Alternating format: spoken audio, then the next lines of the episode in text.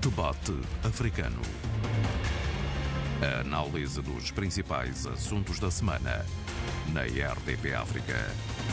Nova Iorque foi esta semana a capital do mundo com a Assembleia Geral das Nações Unidas e a habitual série de iniciativas paralelas em que participam os líderes mundiais Ambiente e reforma do Conselho de Segurança, dois temas que atravessaram a maioria das intervenções dos chefes de Estado e de Governo, particularmente dos líderes dos PALOP.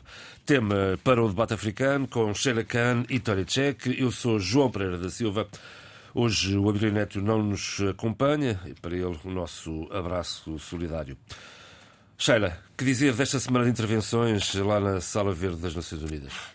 Bem, antes de mais nada, bom dia a todos. Eu queria, eh, antes de começar este programa, se me permitem, enviar um abraço eh, de amiga, de colega, de irmã ao meu irmão mais velho, e ele sabe disso, ao Abílio Neto.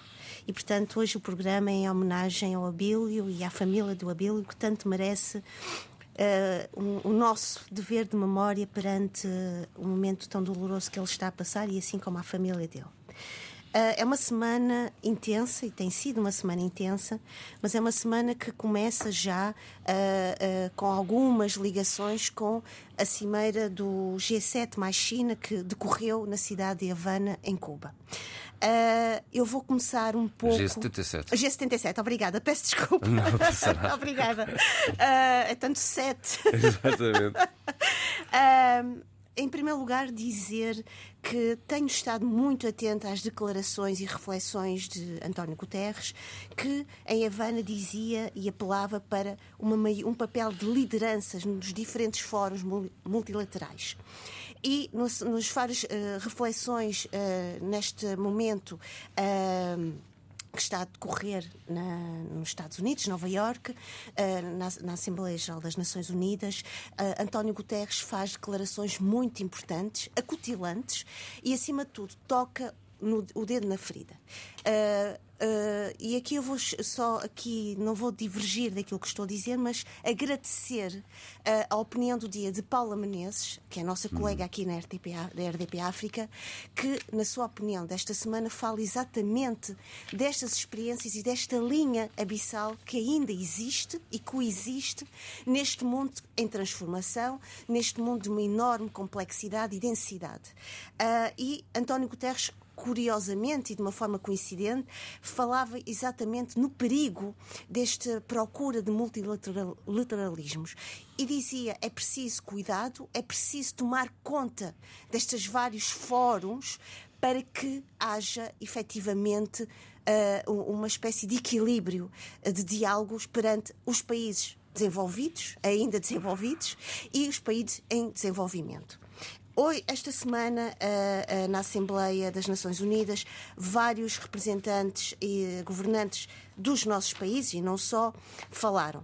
Em primeiro lugar, dizer que uh, Lula da Silva fez um regresso estrondoso, elogiado, grandes elogios da parte dos seus pares, embora com algumas críticas dos, dos jornalistas brasileiros.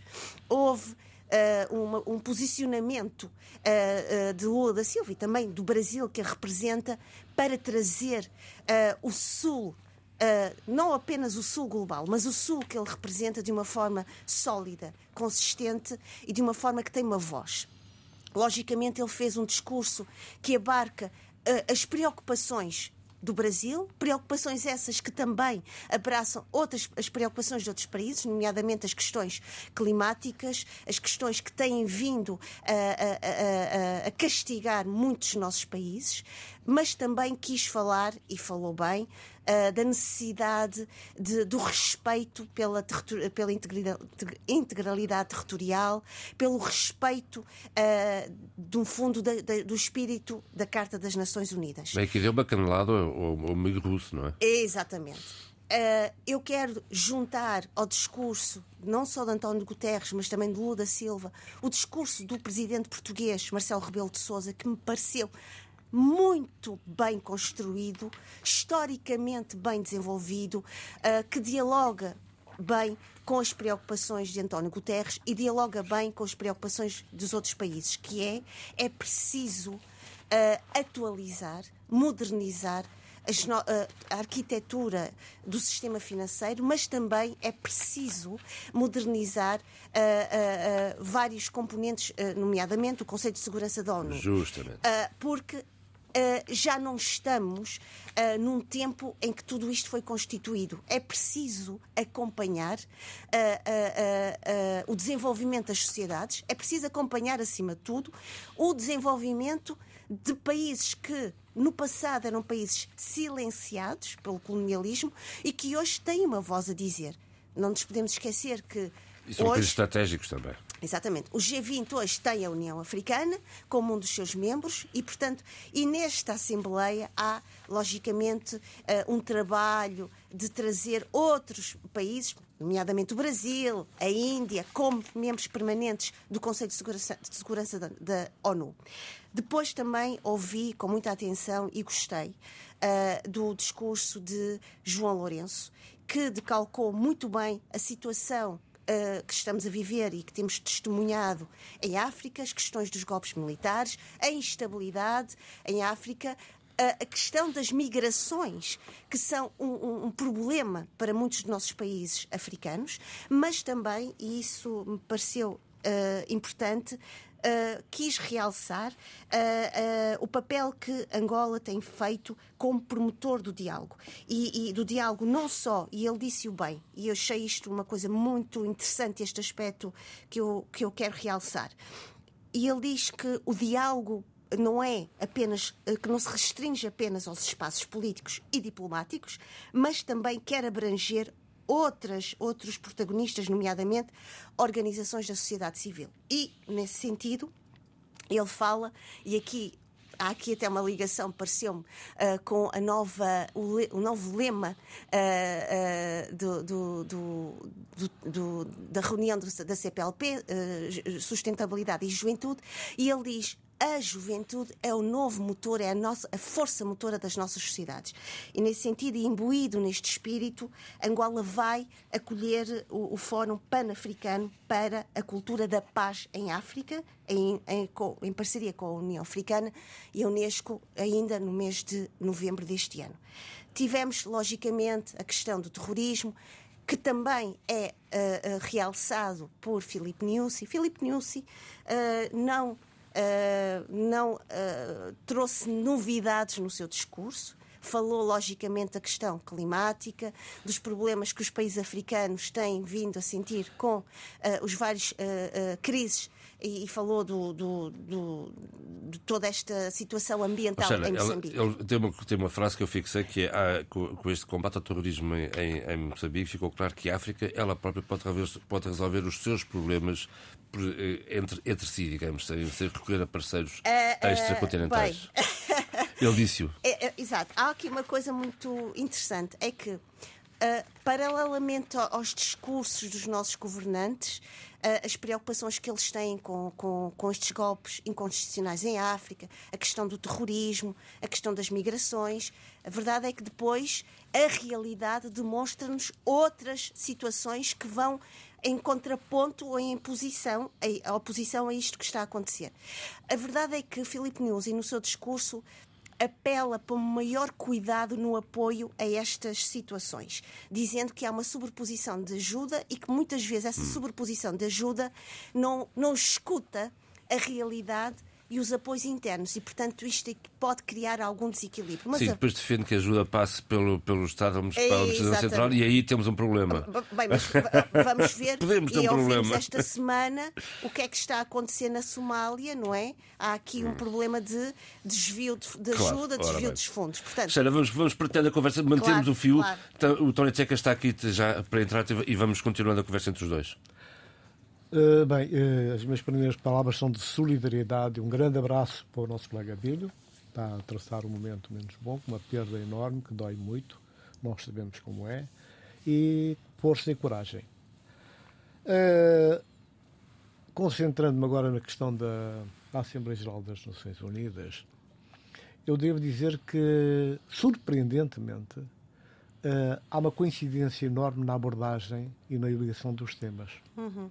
E se quisermos, podemos até começar no presidente português, passando pelo presidente de Angola, de Moçambique, uh, inclusive do meu país, a Guiné-Bissau, Sissoko também, na reivindicação, nas críticas feitas uh, ao sistema vigente, uh, nas propostas de gente preocupada em termos de reforma que se impõe das Nações Unidas e, e, realmente aí há uma coincidência muito grande, o que é bom, e pode ser que exerça o efeito contágio e que ganhe força e dinâmica suficiente para que isso venha a acontecer.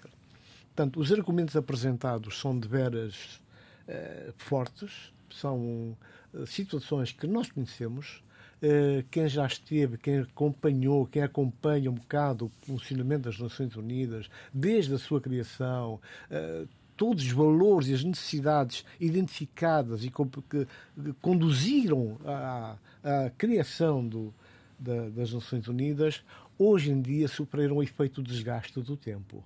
Há uma, há, uma, há uma mudança enorme na situação geopolítica, ao, o mundo mudou, uh, os sistemas mudaram, os interesses são outros. De maneira que, uh, repare-se que, uh, da mesma forma como o professor Marcelo, Presidente de Portugal, reivindica essa necessidade imperiosa de uma reforma de, das Nações Unidas, também encontramos, por exemplo, o Presidente da Guiné-Bissau, o Presidente de Angola, o Presidente de Moçambique, Timor-Leste, todos eles passando pelos países africanos todos, um a um, aqueles que lá estiveram, os que não estiveram, mas também que pensam assim, uh, acham que agora é o tempo de uma grande reforma. E o Conselho da Segurança é um dos alvos, portanto, apontados como exemplo de ineficácia. Uh, e porquê que tem que ser assim? E então, quer dizer, todos eles, cada um em função da sua própria realidade, acabaram por ir buscar exemplos próprios internos dos efeitos uh, de incapacidade de, de, de, solução em função exatamente do não funcionamento do a máquina uh, ultrapassada, um bocado degagê do sistema das Nações Unidas que não deixa andar.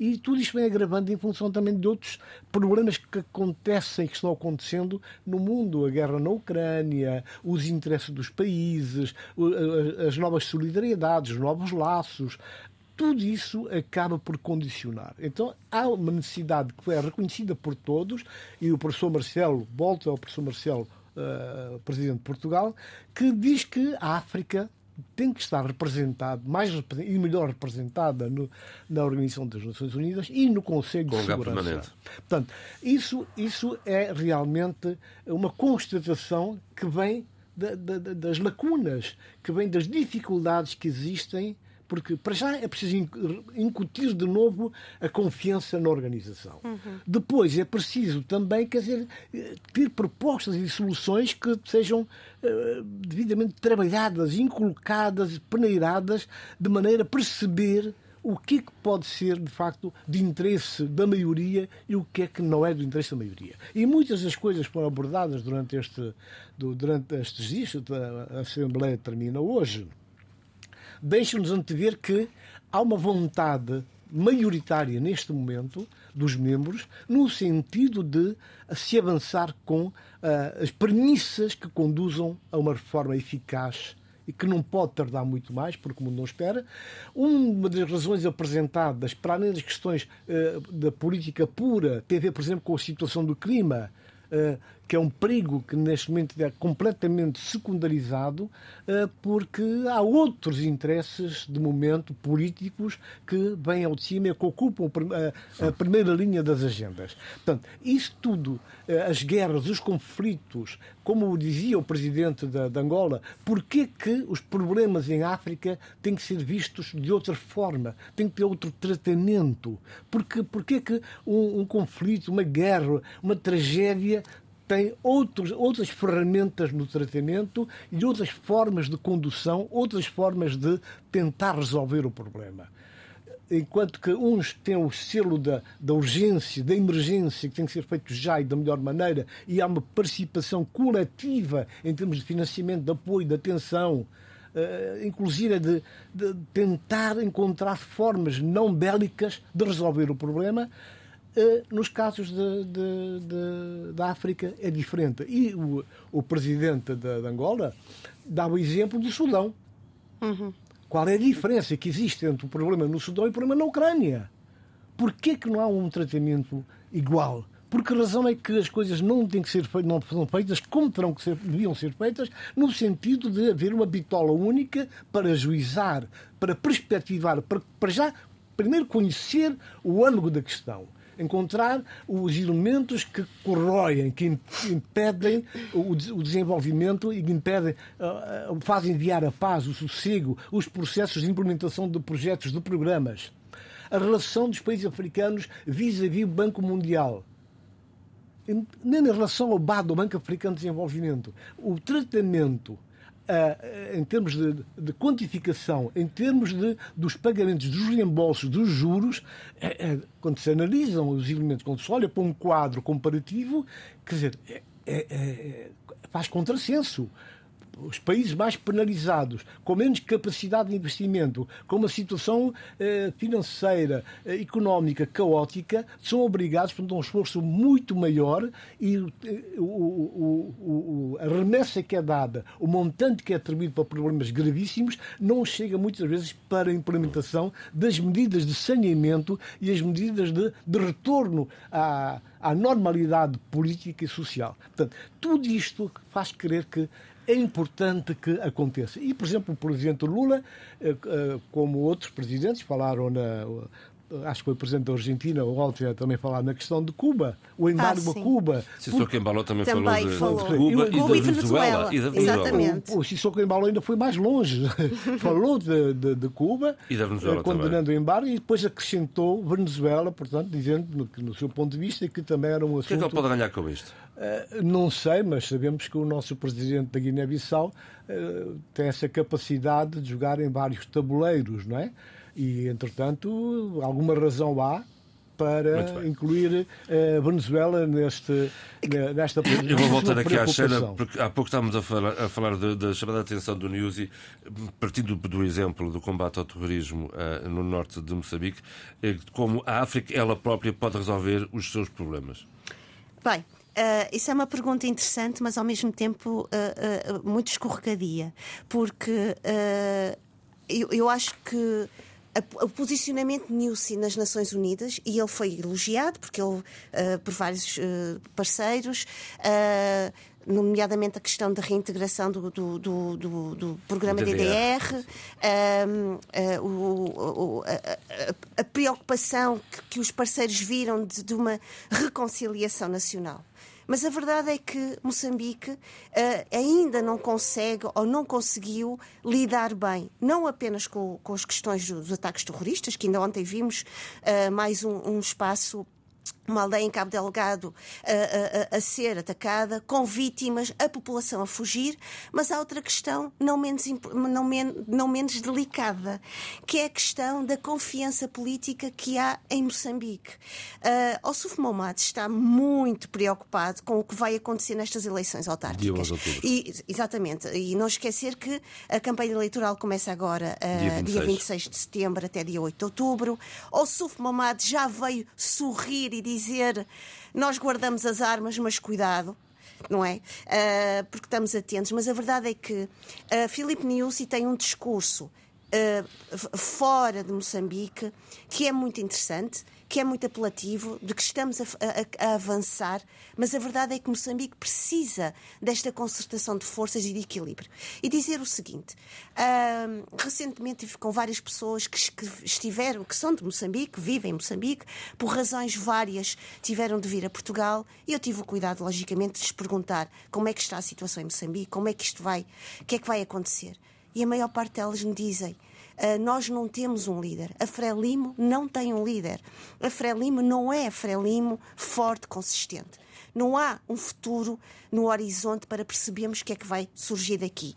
A população continua vulnerável e basta olhar para todas estas situações que temos visto e, e testemunhamos durante este verão com a greve dos médicos, uh, com uma série de uh, vulnerabilidades que decorreram de, desta situação. os aumentos da fusão pública. Ora bem, uh, e portanto, quando Filipe Nussi diz que África E eu quero acreditar que a África e os parceiros, os nossos parceiros africanos, conseguem. Eu, eu, eu estou a falar isto e sinto uma falta enorme do Abílio, porque ele iria dizer nós africanos, não é? uh, isto é um carinho também que eu lhe envio. Mas é verdade, nós africanos, nós temos a capacidade e a clarividência. O problema é que nós temos lógicas e dinâmicas empedernidas de pensar de uma determinada forma que não vai no sentido de modernizar as nossas instituições, de modernizar as nossas decisões políticas e, acima de tudo, de modernizar quem está no poder. E, portanto, quando isso acontece, é muito interessante e bonito e sedutor dizer na Assembleia das Nações Unidas que estamos a avançar, como ele disse, fizemos grandes avanços. É verdade, mas a verdade é que na mesma semana estão pessoas a morrer, na mesma semana a população voltou a sentir-se vulnerável. E a verdade é que eu senti, por exemplo, na, no discurso de Filipe Niusi, um, uma falta de um mapeamento sociológico, quase que etnográfico, do que é que tem resultado de todos estes ataques em Cabo Delgado. Ele esquece de dizer, e ainda esta semana ouvi, porque ouço com muita atenção todos os jornais da RDP África, faço questão de parar de hora em hora, uh, quando posso, não, mas faço. E, e tenho ouvido a questão das gravidezes precoces nas jovens, a questão da saúde mental. Ainda ontem estava a ouvir uma das pessoas que estão no terreno e dizer a saúde mental dos refugiados internos é terrível. O processo de integração, de reintegração numa vida normal é terrível. A questão do trauma, a questão da insegurança dos jovens. Quando nós olhamos para os discursos, por exemplo, de João Lourenço, e ele fala de que a juventude é promotora das transformações. E vemos que em Angola ativistas angolanos são detidos, ativistas angolanos são castigados. Quando um jovem vai parar ao hospital e não é dignamente uh, atendido e morre. Portanto, estes discursos, depois, quando comparados ou quando colocados em, uh, em frente à realidade diária, à, à cidadania que está na rua, de certa forma caem numa poeira e, caem numa contradição enorme. E, portanto, eu acho que eu, eu, eu gostava que os nossos governantes, neste tipo de discursos, também pudessem trazer dados concretos do que é que significa avanços, dados concretos do que é que significa uh, estarmos a avançar em determinados pontos. Porque quem está no terreno diz, uh, uh, diz e vem mostrar aspectos dessa realidade profundamente preocupantes. E a verdade é esta: nós podemos ajudar as pessoas, os deslocados, mas o trauma, a insegurança, a incapacidade de ter, de ter uma vida normal, digna, tem repercussões a longo prazo, intergeracionais e que muitas vezes, e que eu acho que o governo moçambicano não está a cuidar e não está a saber tomar conta disto. E, portanto, é importante Agora, voltando à sua pergunta, uh, João Pereira, quando Filipe Nussi diz nós, uh, africanos, temos a capacidade, temos, mas, tem, mas nós temos de falar com vários intermediários e temos de falar e dizer as coisas em função do que está a acontecer na realidade, palpável, concreta e visível.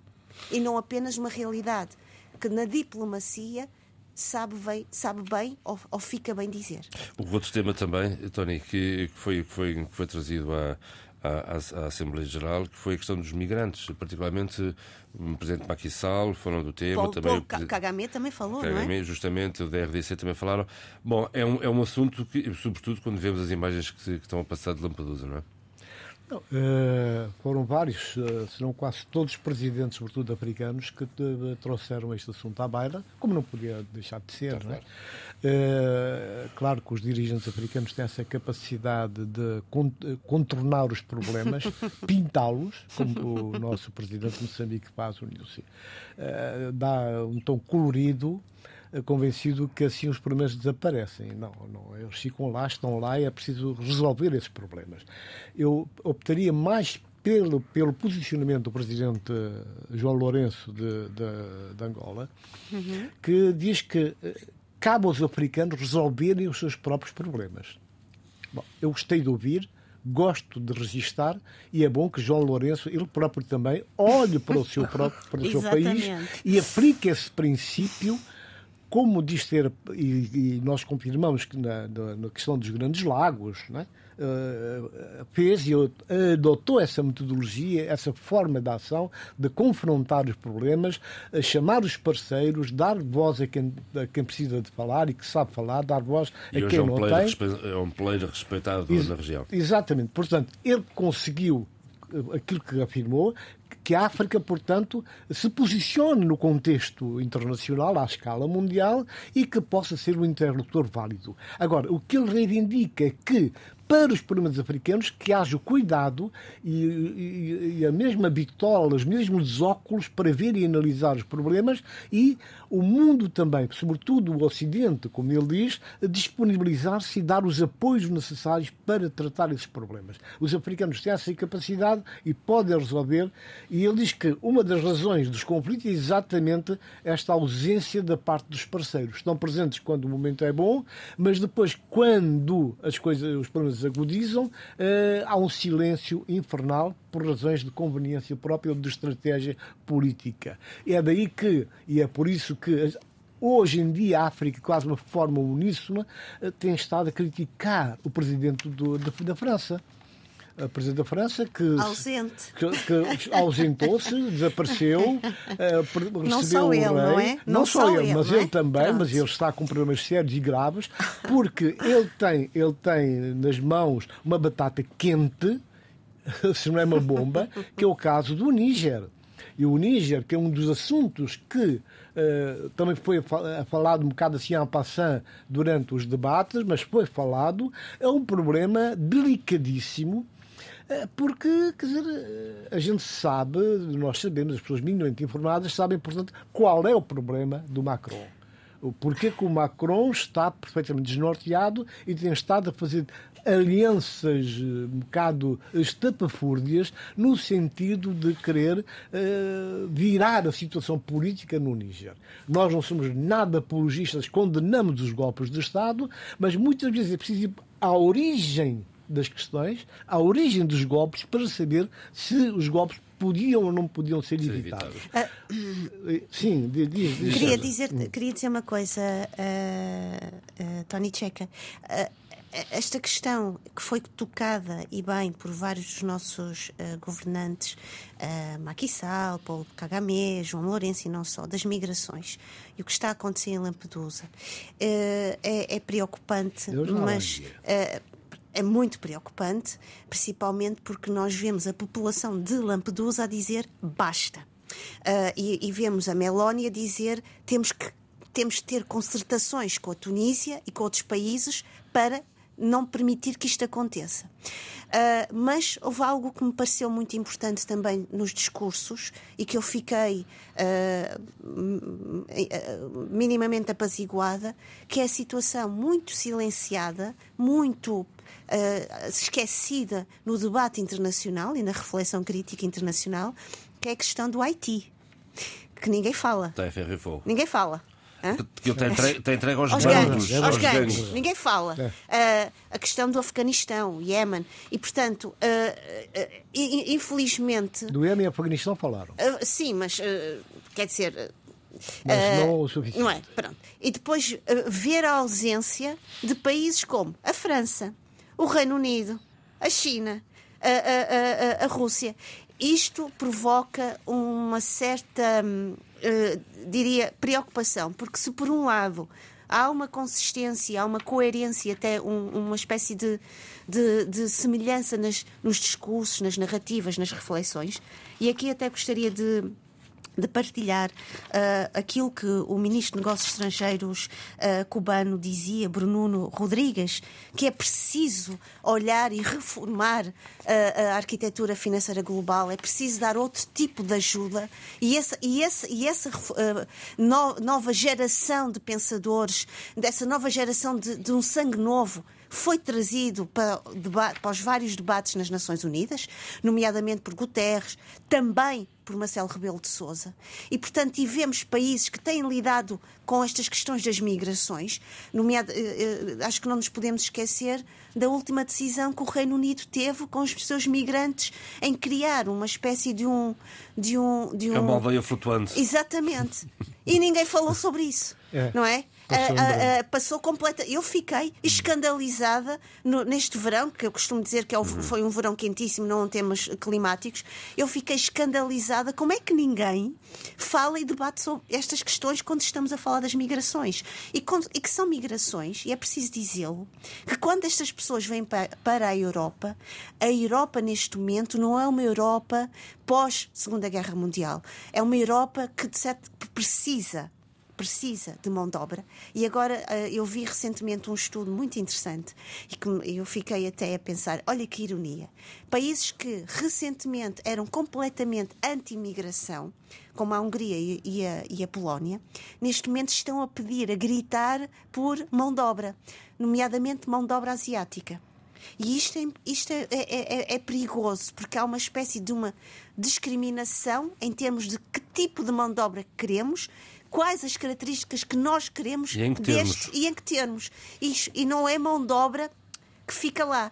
Eles chamam mão de obra convidada. Pois, e, é, esquecer, e é flutuante. E não esquecer que, estamos, que em outubro nós temos eleições na Polónia. E há aqui campanhas anti, anti uh, contra o racismo, mas não é por uma questão de uh, moral e ética. É porque estes países estão sem mão de obra e precisam de absorver essa mão de obra para os seus interesses próprios. E este tipo de debate também não foi construído, nas, e isso eu senti uma ausência gritante e que eu acho que uh, uh, os nossos representantes e os nossos pensadores a alto nível têm de, de mapear, desconstruir este tipo Exatamente, de situações. Sheila. Exatamente. É porque, quer dizer, há, há, os políticos falta-lhes a arte para resolver os problemas com frontalidade, com honestidade. Mas tem a, a, a perspicácia, a astúcia de contornar ou então de adoirar o assunto.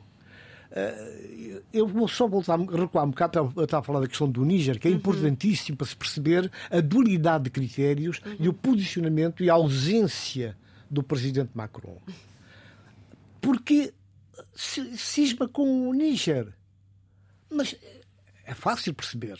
Chama-se ucrânio. Urânio é o problema que está em causa no Níger. É o interesse da, da, da, da França que é por causa do urânio que as tropas francesas têm estado estacionadas no Níger. Portanto, e Macron não pode admitir, não pode, não aceita, recusa-se esta nova realidade de serem os nigerinos. O que eles querem é serem os nigerinos de facto, assumir a administração, a gestão. Com a ajuda dos do grupos país. de Wagner, enfim. Mas é, não, mas não, nem é com a ajuda dos Wagner. A ajuda dos Wagner é precisamente. É, tem mesmo a ver com essa situação ambígua na cooperação tradicional histórica há quem chama até já secular, é um bocado loucura. Nós chamaríamos entre, estruturante, não é? Exatamente, entre a França e os países africanos uh, francófonos. Portanto, a francofonia no seu melhor. Portanto, a, a, o, o Wagner entra, cabe, porque o terreno está movediço. Com certeza. Portanto, está conspurcado. Sim, mas quando se diz que os, os nigerinos Agora, eles próprios os, seus problemas com pois, ajudas suspeitas. Pois é que está, mas é, é, essas ajudas suspeitas advém exatamente desta situação eh, pantanosa, essa situação repugnante que cria essa, essas, essas dualidades de situação. Agora, o nigerino, a população, a sociedade civil, que não tem nada a ver com este assunto, com estas decisões, sofre na pele e na carne, como está a sofrer agora, de uma forma terrível, violenta e que é pouco falado, eh, por causa desta situação. Portanto, o que os nigerinos, de facto, a população, a sociedade civil quer é exatamente quer dizer, a reposição de uma certa legalidade democrática e que os anseios e os objetivos do, do nigerino sejam devidamente contemplados. Portanto, essa riqueza, aquilo que, que o país tem, tem que ser explorado em benefício das suas gentes, em primeira mão. Pronto, isto não, é, não acontece. O que, o, que, o que se passa é que a Sheila estava a dizer há bocado, e muito bem, essa forma habilidosa de contornar, de silenciar os problemas. Portanto, isto é uma, é uma arte infelizmente secular, cultivada, secular. cultivada também, ela, também ela secular, que é para encandear as pessoas e, e deixar e, e, não, não permitir que os verdadeiros problemas sejam tocados e sentidos com, com as mãos, com os dedos, com o nariz, com tudo. Bom, eu, eu penso que esta Assembleia que termina hoje tem uma vantagem. Muitos dos problemas graves do, do mundo, as desigualdades, como dizia o presidente de Angola, estas desigualdades é criam situações de, de, de, de conflitualidade, foram devidamente também trazidas à tona, estão agendadas. E há um consenso, exceto cinco, seis países, entre eles os Estados Unidos da América, que nem sequer tocam na questão da reforma das Nações Unidas. E quando se fala, olham para o lado. Portanto, agora, a maioria dos países que nós ouvimos, desde a Argentina, eh, todos eles, Guiné-Bissau, eh, por aí fora. Os não alinhados, portanto. E não só.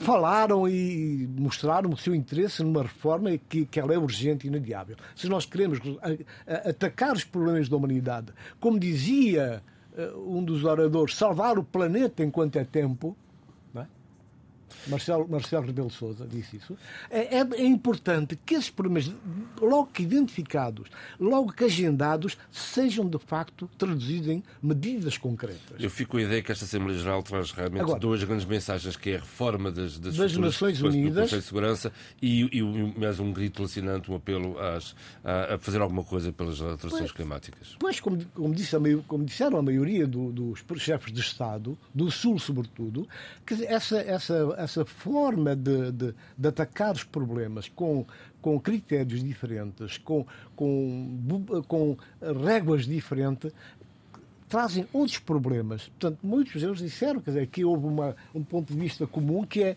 eh, como é que se dá, gasta tanto dinheiro para a guerra e dinheiro nenhum para a paz. Exato. para a doença, para as calamidades, para as tragédias. Sida é um continua a estar, voltou outra vez a, a, a uma nova versão da, da, doença. Portanto, tudo isso são questões que existem. E quando as Nações Unidas, onde, onde está, portanto, o poder reunido, os poderes, os interesses, não tem capacidade para agendar e discutir, atacar esses problemas em termos de, de debelar mesmo, e erradicar. Para isso, não é? Porque, exatamente. Voltamos à questão, como dizia o professor Marcelo, é preciso que haja vontade. Ele é insuspeito nesse aspecto. Do ponto de vista político-ideológico, é insuspeito. Do ponto de vista de ser também o presidente de um país do Norte. Uh, oh, uh, Checa, deixa-me dizer-te uma coisa. Eu, eu, eu achei que o discurso que uh, o discurso e a reflexão do Marcelo Rebelo de Sousa foi tão redonda porque ele conseguiu perceber que se falhar de um lado vai afetar tudo o resto. E isso é muito importante. E a questão, e ele foi muito claro, uh, uh, como foi também quando esteve em Santo Tomé e Príncipe, no que diz respeito à reunião CPLP. da CPLP, nós temos de atualizar nós temos que renovar e nós temos de olhar para as sociedades atuais e perceber o, o caminho da transformação. Porque senão nós não vamos conseguir fazer nada. E a questão é que, por mais que haja esta vontade de parcerias, se as parcerias, e António Guterres também foi muito cuidadoso neste, neste aspecto, não forem bem cuidadas e bem trabalhadas, nós caímos num caos. E António Guterres tem dito isto com alguma hum, clareza, que é uh, esta questão do, dos, das, do, do, das parcerias bilaterais pode trazer um caos, porque cada uma vai ter a sua linguagem, vai ter a sua, a sua filosofia e vai ter os seus interesses, que podem ir contra outros interesses. E neste momento eu acho que o mundo está a precisar Uh, e eu não quero cair. Uma convergência no... de interesses. Numa convergência, não só de interesses, mas acima de tudo também, mas numa uh, uh, clareza e, e numa clarividência de que nós temos de fazer algo e esta ideia de, de novas gerações, juventude, sustentabilidade, tem de ser algo que tem que vir do chão Uh, como dizia uh, o sociólogo Boaventura Sousa Santos quando falava da Zagaia, temos de fazer sociologia do chão. Não podemos estar nas nuvens, porque há pouco, Tony Checa, tu falavas, estão reunidos nesta Assembleia os poderes, mas não estão reunidos nessa Assembleia a, a, a, a voz dos povos e a voz do cotidiano desses povos. E isso às vezes é tremendamente dramático e tremendamente preocupante. E há uma coisa, Sheila, eu vou voltar a vez ao Presidente de Portugal. que teve um discurso um brilhante. discurso brilhante. Brilhante, brilhante. Para, filho, Curto, para mim foi dos mais claro, brilhantes. preciso. Mas ele é um brilhante orador sim, também. Sim, mas e, tu, muito para além da oratória, da forma como ele apresenta e como chega a dramatizar, ele, uma frase dele que a mim me marcou muito, que ele dizia, nenhuma potência, por mais forte que seja, e eu estou a ler, não, não pode vencer sozinho pandemias, problemas do clima e tantos outros problemas que afligem a humanidade. Nenhum. Por maior que seja a sua capacidade financeira, a estrutura, o estofo uh, financeiro, não pode só por si sozinho resolver esse problema. É preciso que haja diálogo, é preciso que se juntem as forças e que se construam as pontes e as partes todas sejam envolvidas, porque está toda a gente envolvida nos problemas graves que a humanidade enfrenta hoje. Sim, Ninguém pode olhar para o lado em relação ao clima. O clima está a dar sinais fortes, evidentes. Nós estamos exatamente no momento em que o planeta, o, o sistema onde nós vivemos, o mundo onde nós vivemos, está cansado do ser humano. Clima esse que está até, farto de nós. Clima esse que até teve de vários, nomeadamente, estou a lembrar-me Filipe Niusi, que quis lembrar a situação de Marrocos e de Líbia para não nos esquecermos do que se está a passar nesses, nesses países, não é? Exatamente. Que é, que é terrível. E Muito que bem. passa um bocado ao lado das agendas, não é? Creio que de Nações Unidas estamos uh, conversados.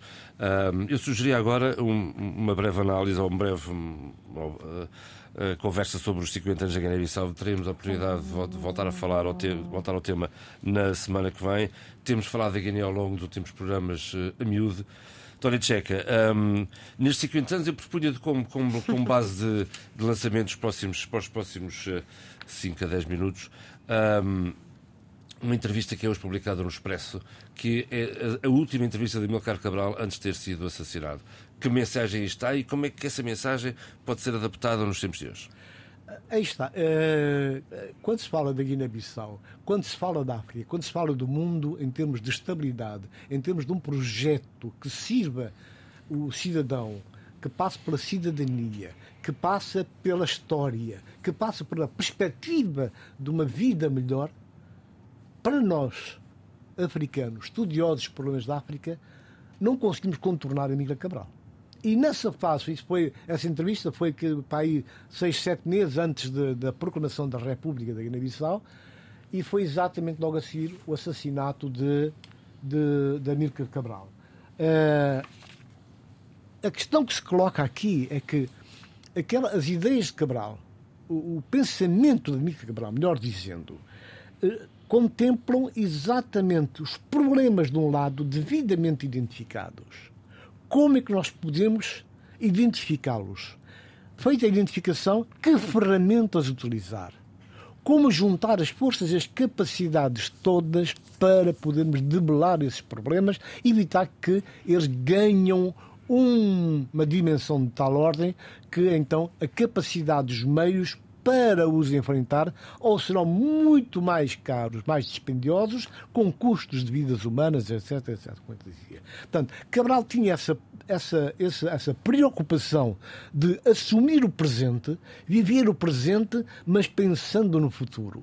Daí que ele não gostasse nada de atitudes demagógicas, românticas, que contornassem os problemas ele dizia sempre, e nessa entrevista, ele fala da questão da justiça, da questão da, da, da, da, da confrontação de ideias e de pensamento, porque ele era um homem da palavra, um homem do diálogo, um homem, portanto, que acreditava no ser humano e achava que o ser humano era capaz de fazer muito, fazer do melhor, mas também ao mesmo tempo, no momento de fraqueza, fazer o pior. Portanto, essa entrevista, portanto, é uma, ele dá umas linhas mestras sobre não só o presente que, que se via na altura, porque a luta de libertação nacional estava perfeitamente encaminhada, conduzida eh, nos seios da independência, e ele mostrava, ele dizia, ele ilustrava como é que essa independência pode significar. E uma das coisas que ele dizia que valeu sempre como o ponto de partida e de chegada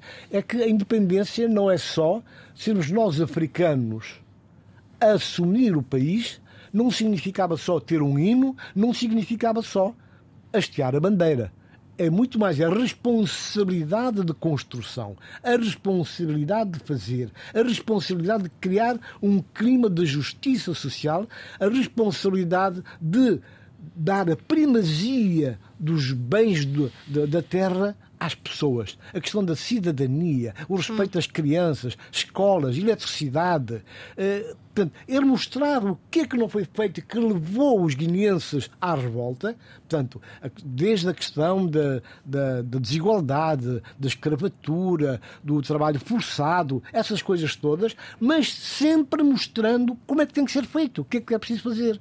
Porque não bastava só que aconteceu noutros países, infelizmente. No nosso temos uma fase menos boa. Ainda há dias, um sociólogo guineense dizia que a Guiné-Bissau, portanto, aplicou uh, o pensamento e as diretivas da Amiga Cabral nos primeiros seis anos com Luís Cabral. O Monteiro, um sociólogo respeitado, que tem uma trajetória política em várias formações políticas, eh, professor, fundador da, da, da, da, uma das primeiras universidades da Guiné-Colinas de Boé, ele disse isso há três dias, que na verdade durante esses seis anos, de facto, havia projetos, havia ideias, havia, houve erros, claro que houve erros, isto acrescento eu, houve erros, houve, houve algumas calinadas, houve sim senhor. Agora, no conjunto da, da, do, do grosso das ideias, o volume das ideias, a pertinência das ideias, dos projetos estavam ali, elaborados, não era só falados em discursos, não, era elaborado em projetos. Então, a Guiné-Bissau realmente estava de tal maneira balanceada para uma verdadeira independência que perturbou e incomodou tanto os amigos do Sul, os incondicionais da Guiné-Conakry, como a Ciumeira Louca, como os do Norte, do Leopoldo Sédar Senghor, Senegal. Portanto, essa entrevista mostra claramente a situação, faz uma radiografia da situação e desenha de uma forma uh, ao pormenor, em alguns casos, o amanhã. Portanto, é uma mensagem uh, que é uma espécie de, de, um, de um, testamento na, nessa entrevista que aconteceu em boa hora e que, se a memória não me atraiçoou, foi a última entrevista que ele deu, sobretudo entrevista de grande peso, né? Embora, muito embora a gente sabe que ele cada vez que uh, tinha-se encontros com jornalistas, com, com os médios internacionais, falava para o estrangeiro, fosse na visita ao Papa ou não, ele quando voltava à Guiné, portanto às zonas libertadas, ele tinha essa preocupação de reunir com os guerrilheiros, reunir com os comissários políticos, com os dirigentes e reunir com os meninos da escola piloto. Esta entrevista foi a dois estudantes portugueses, Medeiros Ferreira e Pedro Jorge. E que eram, e que, que eram elementos da, da oposição ao regime de Salazar Caetano e que fizeram essa entrevista, e uma entrevista muito bem conduzida, oportuna e que, de facto, com questões muito bem colocadas e que interpelar o Amílcar Cabral e que estava nas suas sete Sara, queres que uma coisa antes de passarmos às, Rapidamente, quer, porque eu acho que, uh, Tony Checa, muito obrigada pela tua partilha. Uh, e falar em partilhas, eu acho que esta semana foi muito importante. Eu quero agradecer à reportagem que a Paula Borges fez. Excelente, excelente, excelente magnífica. Eu ouvi encantadíssima, embevecida. Mas porquê que foi importante? Porque foi importante ouvir essas vozes a decalcar essa realidade, a decalcarem a realidade hoje, a percebermos os tempos de euforia, os tempos de esperança, os tempos de desencanto e como é que podemos sobreviver hoje a partir de, deste legado uh, da Milka Cabral. É esse o desafio, justamente. E, e, e, e Domingos Simões Pereira, ainda esta semana, também o dizia.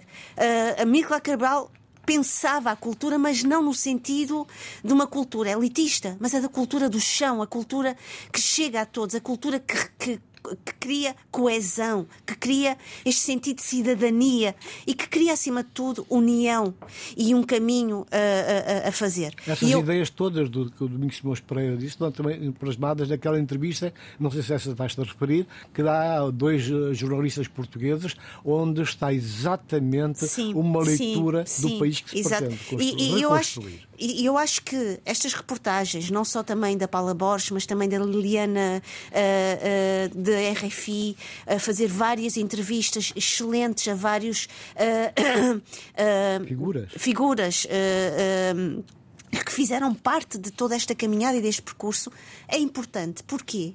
Porque a minha geração não, não sabe, não sabe estes, estes, eh, estes, não sabe estes percursos.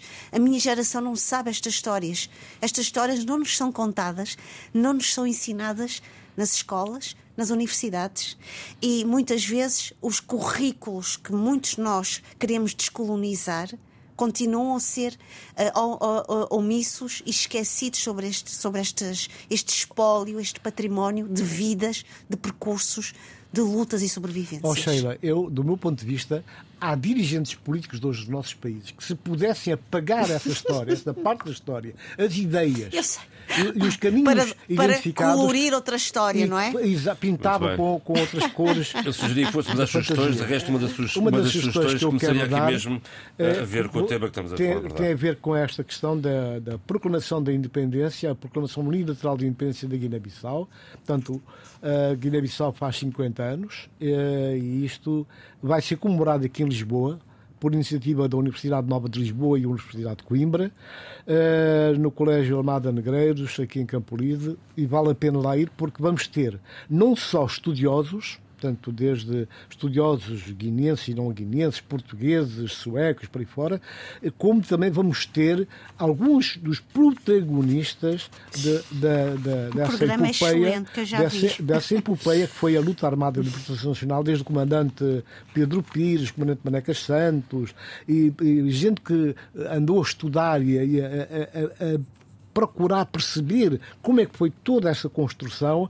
Uh, teremos lá suecos, teremos finlandeses, portugueses, guineenses, cabo-verdianos, que vão falar sobre este tema e explicar como é que se conseguiu, de facto, edificar todo um pensamento em coisas muito concretas e criar as condições para que hoje, de facto, eh, nós tenhamos dois países que foram que, que chegaram à independência, portanto, tendo como base de partida, como sustentáculo de ideias e de pensamento da Mirka Cabral. Muito bem. Sheila, uh, duas sugestões. Primeiro, ontem uh, estive na apresentação do livro do fotojornalista moçambicano José Sérgio, um livro brilhante, Presentes Africanos e Afrodescendentes no Porto eu queria dizer que às nove e meia da noite uh, a Galeria Mirafórum estava cheíssima com pessoas uh, incrivelmente participativas, uh, ativas a abraçar este livro, que é uma cidadania da multiculturalidade, e um abraço à tia Orlando, que tem um restaurante moçambicano e que tive o prazer e o carinho de conhecer. Finalmente, hoje, uh, na galeria do, do, do Largo do Passo da Universidade do Minho, a Casa do Conhecimento, iremos conversar uh, com o Centro Cultural de Matalane em Moçambique, e, em, via online. Uh, vamos falar no, no, sobre e uh, a partir do, do, documentário No Trilho de Malangatana, conversa sobre um legado para o mundo. E acho que é um documentário que é extraordinário. Eu também vou estar lá, também vou fazer uma reflexão final e Malangatana deixou uh, um legado importantíssimo, não ao nível da arte, mas a arte como cidadania, a arte como uma forma de dialogar. Uh, e ontem aprendi esta expressão: com o antes, com o, o, agora e o porvir. E assim se fez o debate africano esta semana, com o apoio técnico de João Carrasco, apoio à produção de Paula Seixas Nunes. Fique bem. Debate africano. A análise dos principais assuntos da semana na RDP África.